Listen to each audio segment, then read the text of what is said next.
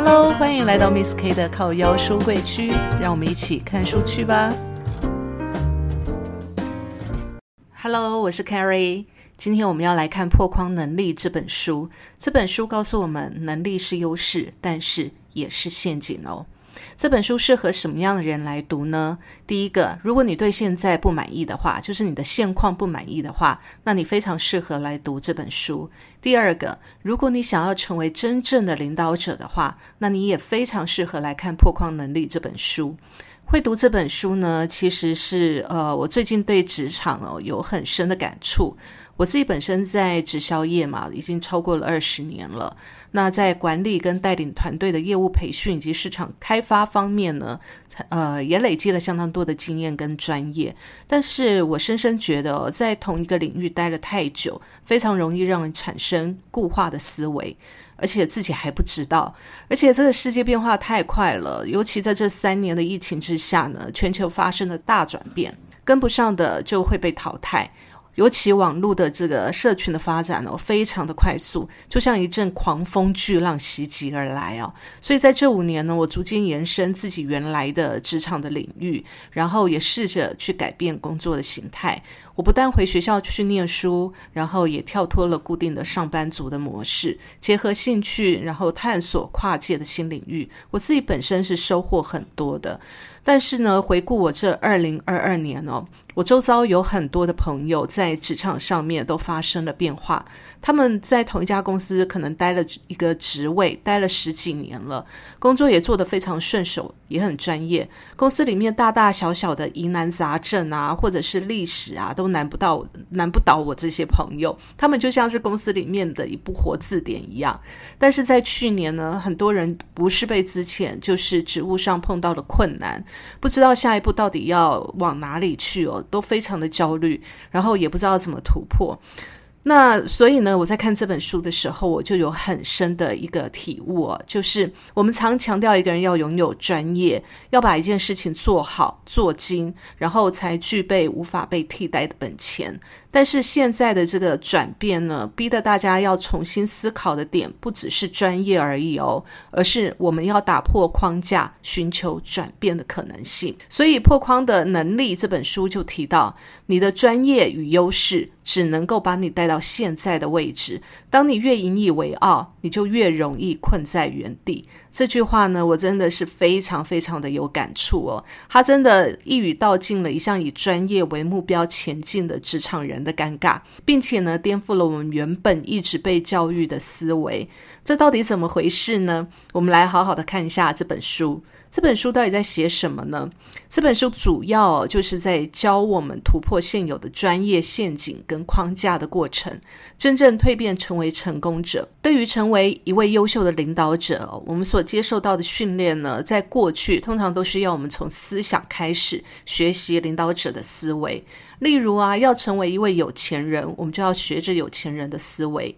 但是这本书反而是要我们逆向操作，我们要从外部的行动开始学习，进而才会内化成为我们的思想。由内而外是这本书的核心原则。这整本书讲的就是从外在的行为改变到内在自我认定改变的各种过程。所以作者呢认为，我们总是乐于去做自己擅长的事。对我们总是非常的喜欢去做自己擅长的事嘛，所以呢，我们就会一直去做我们擅长的事，而且做的越多呢，我们就会越擅长，然后越擅长，我们就越愿愿意花时间去做，这是一般人都会这样子的一个状况哦。那但是这样的循环呢，能够让我们获取大量的专业知识以及经验，但是呢，也非常容易诱使我们受限于专业的框架，落入能力的陷阱。所以，作者这本书呢，最主要讲的就是这个部分了。那作者是谁呢？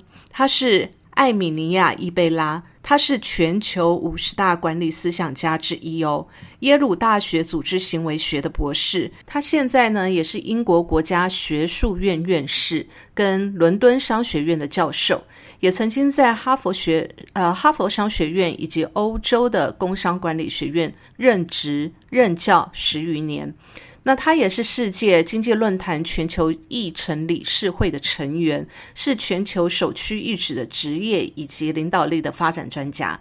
他本身呢非常关注在研究领导力的发展、人才的管理、组织的管理以及女性事业管理。他曾经呢在哈佛商业评论、金融时报。《华尔街日报》和《纽约时报》以及各类一流的学术期刊发表过大量的文章。他还有另外一本很畅销的书，叫做《职业身份：非常规策略重塑你的事业》。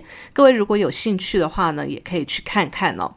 那这本书呢，它其实呃重点在于它在养成破框能力的一个顺序。他在书里面呢，其实提供了几个顺序哦，在这边我分享给各位。养成破框能力的顺序的第一步呢，就是你要能够知道成功的能力陷阱有哪些。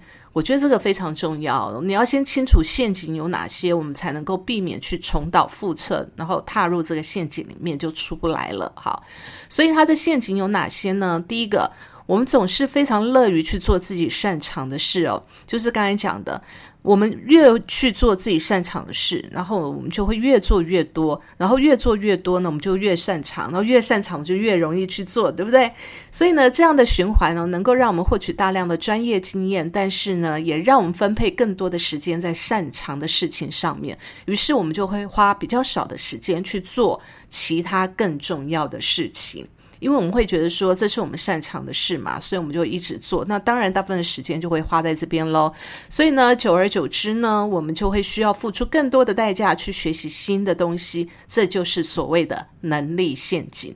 我觉得我看到这边的时候啊，哦，我想到我的我的职场上面的一些状况，还有我们最近我朋友发生的一些状况哦，真的是如此没有错。这个真的是让我们一直在某一个领域非常的专精之后呢，当遇到了困难或遇到了转变的时候，我们反而不知道该怎么去学习新的事物了，因为以前呢。所有的事情，所有的工作都占据了我们大部分的时间，所以其实我们不太有心思去花时间哦，再去做那些我们应该要准备的事情，就是为未来准备的事情。所以这真的是一个呃能力的陷阱，没有错。好，那第二个呢，成功的能力陷阱有哪些呢？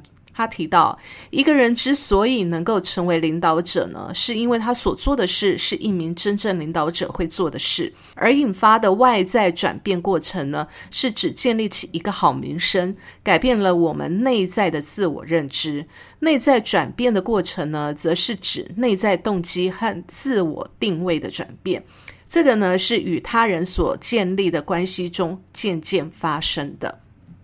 好，所以。一个人之所以能够成为领导者，是因为他所做的事情呢，是一名真正领导者会做的事情哦，所以引发了外在的转变过程，去建立起一个好名声哦，跟我们之前所念的一个状态呢，会不太一样。但是呢，这边他说到的就是说，我们要先去学习一个领导者真正会做的事情。好，再来第三个成功的陷阱是什么呢？书里提到了由外而内的改变呢，是因为行动产生了新的体验而改变了内心的想法。但是呢，传统的由内而外的改变是基于过去的经验去思考，因此大多数会采取跟过去一样的模式。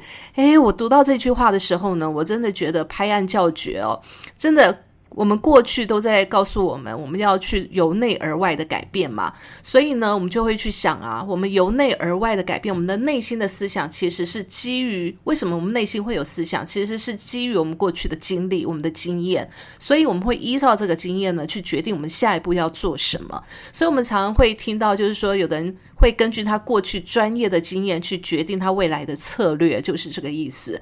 但是呢，他在这边呢说这是一个陷阱哦，因为呢，如果我们先从外部的行动去做改变的话，我们会会因为我们做的这个新的行动而产生新的体会，而这个体会呢，能够让我们有新的改变、新的内心的想法。所以这个这一句话呢，有让我感深深的一个感触到了。那第二步呢？呃，讲到突破破框能力的这个第二步哦，就是去重新定义你的工作。怎么重新定义呢？第一个，他讲到就是呃，要把你目前的工作当做一个平台，然后呢，进一步提升你的领导能力。这个怎么把目前的工作当做一个平台呢？他这边提出了五个五个呃行为模式，我们可以去参考。第一个呢，就是增强对形式的定位感。怎么增强呢？你可以透过跟不同的人和团队建立桥梁，让自己成为那个枢纽，然后了解自己所在的产业的大环境，然后新技术、全球化的新策略，而不是只关注自己内部的沟通。好，这个是增强对形式的定位感。那第二个呢，就是你要接触专业领域之外的专案，所以就是你要跨出自己的舒适圈啊，你要去关注。跟你本来跟你无关的一些专案，然后去了解呢，这些专案有哪些，然后有哪些人参加。这虽然会花一些我们额外的时间哦，但是会让我们获得新的技能，接触到不同世界观的人。我觉得这一点真的非常的棒。那第三个呢，就是我们要多去参与外部的活动。为什么要去参与外部的活动呢？因为哦，在我们呃现有的专业领域之内，我们做的很得心应手，对不对？但是如果我们要改变的话，我们可能会不太确定，也不太有自信，自己可不可以做这样的改变，或者是我们可不可以完成那样的一个改变？所以呢，我们要去参与、去执行外部的一些活动，就是原本跟我们不相关的这些活动，然后去证明自己的能力，同时呢，也让我们身边的人去看到自己有这个能力的。那一旦这样子的话呢，就会有助于提升我们自己的关注度，也就别人对我们的关注度啊，就是我们自己的一个对外显现的一个程度。好，这是第三个。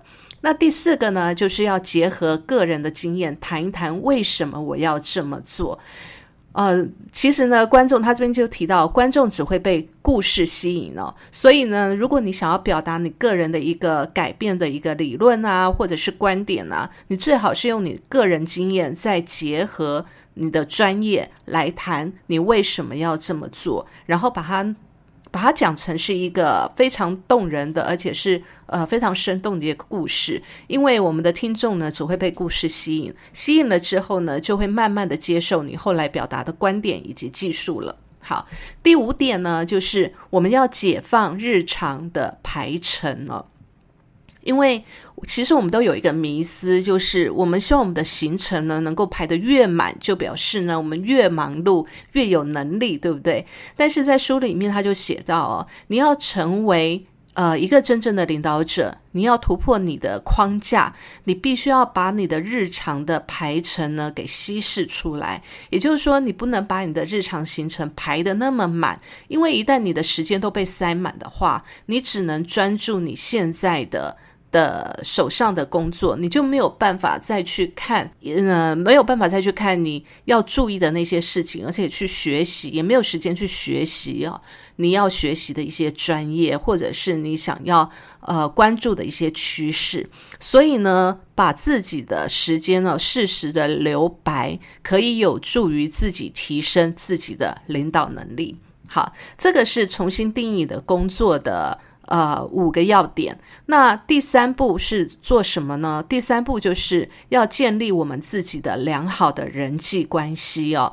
在这个部分呢，作者提到哦，我们可以促成跨界合作，然后甚至呢，也因为这样子的合作呢，我们创造了更多的价值。而且我们不要只在熟识的人际关系里面试图找到新创意，有时候呢，我们在熟识的人际关系里面呢，只会找到更多的打击跟否定哦。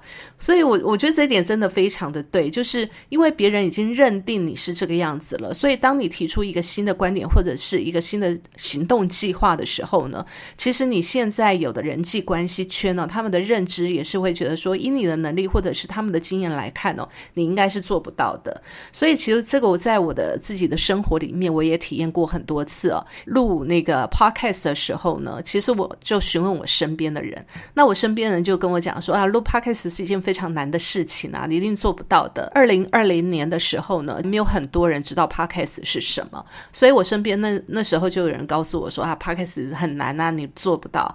所以其实，呃，在这件事情上面，这个是得到一个非常大的一个否定的。好，所以其实他这边就讲到啊，你要建立良好的人际关系，不要只在自己熟识的人际圈里面找新创意哦，因为你只会找到更多的打击跟否定而已。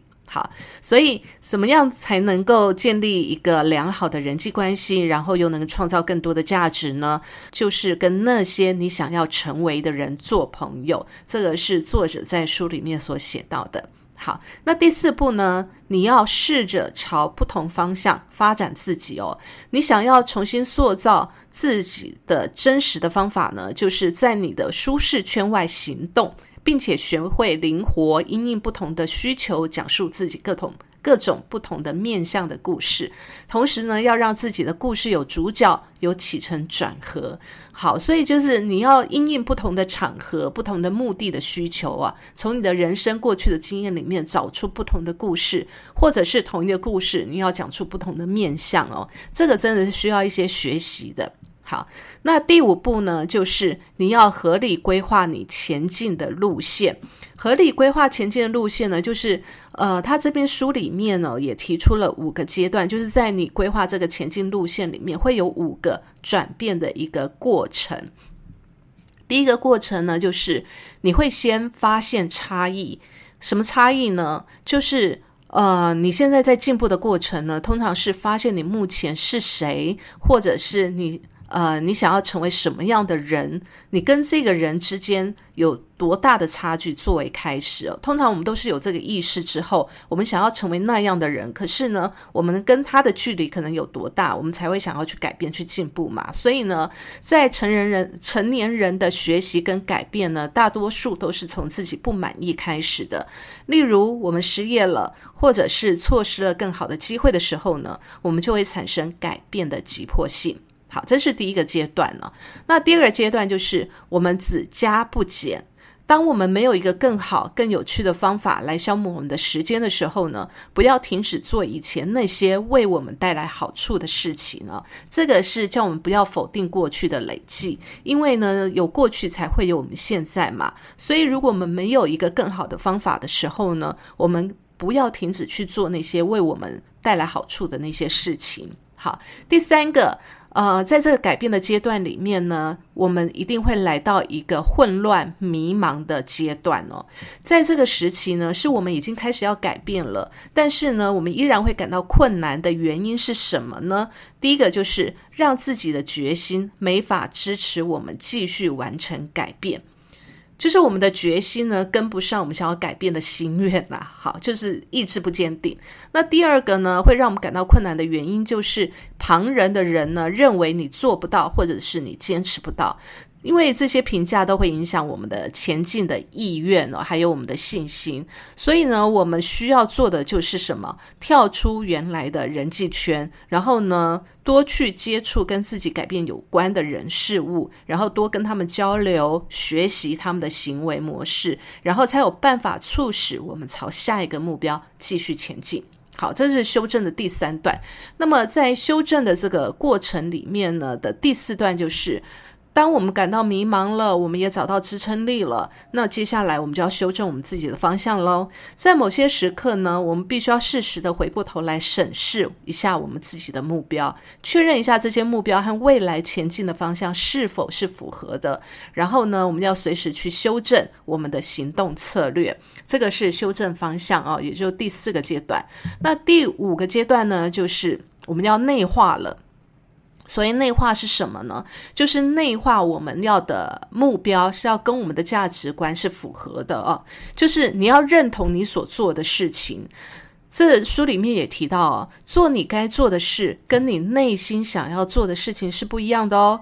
例如，我们在简报的时候，我们很多人都知道，我们不能只是像读稿机一样念出来，对不对？而是要用能够鼓舞人心的方式去演说，才能够感染他人。可是很多人就做不到，为什么做不到呢？那是因为他没有认同他自己所做的内容。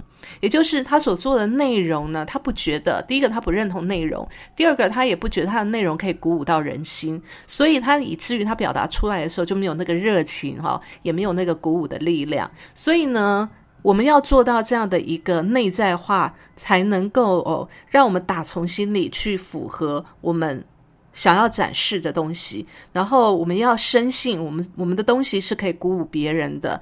那么一来呢，我们才不会是只是照稿念了，而是打从我们内心的深信呢。这就是所谓的我常讲的，就是真感情就是好文章的概念。其实我们常在写文章或者我们在讲话的时候呢，你不用讲的一口好话，或者是你不用很流利，口条很好，但重要的是你要有能感，能有感情。所谓有感情，就是你内心。真正相信这件事情，而你讲出来的呢，就是你自己深信不疑的东西，这就有办法去打动别人。好，所以这个呢，就是在呃第五个步骤里面呢，在打破框架里面的第五个步骤，要合理规划前进的路线的五个阶段。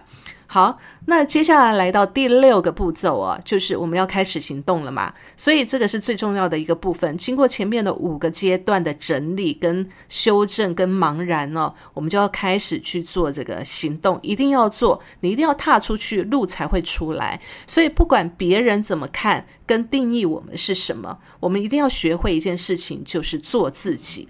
我觉得看到这里我还蛮感动的，就是这么一个呃，这么一个专业的一个书籍里面，他在教我们怎么成为一个领导者。但是呢，最终还是回到学会做自己这件事情，并且呢，我们要表现的像个领导者，开始去去行动，改变原有的做事方式，然后呢，重新去建立并且利用人际关系。然后以及呢，改变了展现自己的方式之后呢，我们就会去感受新的自己嘛，对不对？所以，我们进而就能够改变自己的价值观了。最后，我们就能够重新定义别人心中的自己了。哦，我觉得这个真的是很棒哦。所以，真的，你就是要行动，行动才有办法产生结果。好，那以上呢就是呃这本书的重点。那我自己的心得是什么呢？第一个，我的心得就是哦。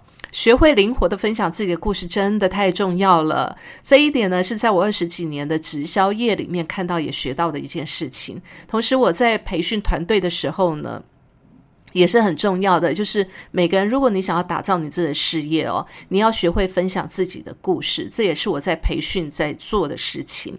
好，那想要推广一个理念呢，只有讲。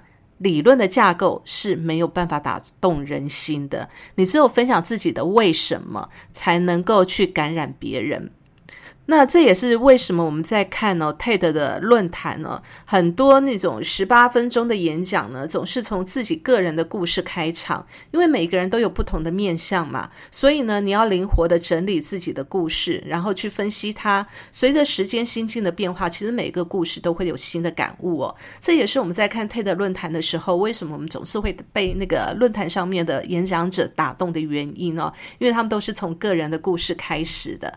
好，那我的第二个心得就是呢，其实书里提到，不要建，不要认为建立良好的人际关系是一种盈利而且虚伪的行为，或者是它是有违背真实的自己，因而我们就会去排斥这个建立良好的人际关系哦。这一点我体会很深，因为我自己本身就是，就曾经会觉得说建立。良好的人际关系好像是一种很商业化的，而且是违背真实的自己的。我那时候其实我还蛮排斥的啦。那但是呢，我在我自己的行业里面看到，就是你建立人际关系其实是一件非常重要的事情。但是呢，我也感悟到一点，就是你要建立好的人际关系，就像书里面讲到的，我们要建立的是一个良好的人际关系，所以。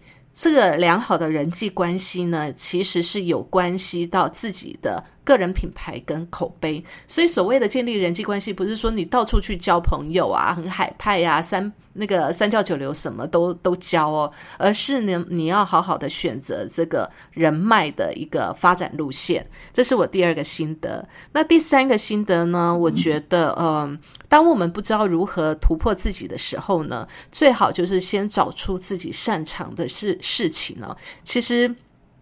这在我的一个朋友里面，我也看到了，就是其实你大家都知道最近疫情的关系嘛。那我有一个朋友呢，他本来他自己的事业做得非常的好，但是呢，疫情让他的业绩掉了大概八成左右，他就非常的苦恼，到底该怎么办呢？怎么去重建他这个事业架构，或者是他要转行，那要怎么跨出去呢？后来他想了很久，苦恼了很久，他就想起了他荒废了好久的一个爱好——画画。他非常喜欢画画。那但是呢，因为冲事业的关系，大概已经有十几年没有拿起画笔了。但是他现在想说，好吧，反正现在时间也那么多，所以他就去把画笔拿起来重新再画了。那刚开始的时候，其实因为荒废已久，所以技巧也不是那么的纯熟。但是他画的很开心，然后呢，不知不觉呢，他就画了很多很多的画，然后就越画越有心得。后来呢，他想要学画家的一个行为，就是他去开画展。没想到他这个画展一开下去哦，虽然他不具画家的一个身份，但是呢，他去学习这个画家的这个行为模式，他反而重启了他的第二份事业，就是开始呢去当画家了，也完成了他很久以来的一个心愿。所以我觉得呢，当我们不知道怎么去突破现况的时候，先想想自己擅长做什么，从自己擅长这件事情出发，我觉得会是一个很好的起点哦。好，那第四个心得就是说，这本书里面有提到一件事情，就是呃，有一个作家啊，就是艺术家兼作家奥斯汀克隆呢，在他的一本书里面叫做《点子都是偷来的》这本书里面提到哦，他说没有什么是原创的，开始去呃开始行动去模仿你的偶像，不要等到你完全认识自己才开始行动。如果只有模仿一位，那就是剽窃；如果呢，你截取多位，并且加以优化，而且内化成自己独特的见解，那就是研究。哦，我觉得这件事情呢，真的是突破盲点哦。因为其实我不是一个很喜欢重复性一直做一件事情的人。那我也常在想，什么样才是创意？什么样才能够创造一个新的一个呃模式哦？但是呢？常常越想，你就会越觉得好像没有办法突破，因为在现在这么多元的一个环境里面，什么事情大家都做过了，对不对？你一定不是那个头一个做的人，所以我就有时候会很懊恼。但是我提的。读到这本书的时候，读到这句话的时候，他提到没有任何什么事情是都是原创的，没有什么是原创的。开始行动去模仿偶像，然后把这些偶像的优点特质集合内化成自己的风格，我觉得太棒了，真的是点醒了我自己哦！我不要再纠结那种完美的原创情节，应该这么说。好，所以呢。呃，这是我第四个心得。那以上呢，就是破框的能力这本书的重点跟我自己的心得。最后呢，我要跟所有的听众说，一切破框就从开始行动开始。这就是呃，我们常在讲的学中做，然后做中学，然后一切呢让。呃，你所有的行为模式呢，在你做的行动的过程当中呢，就自然而然的，它就能够达到你想要的感受跟跟结果了。最后，我祝福各位，呃，所有的事情都能够心想事成。如果你现在对自己不满意的话，或者你想要成为一个真正的领导者，那么你真的要来读这本《破框能力》。好的，今天的分享呢就到这边。如果今天的内容对你是有帮助的，那欢迎你追踪加分享。Miss K 的靠腰书柜区，我们下次见，拜拜。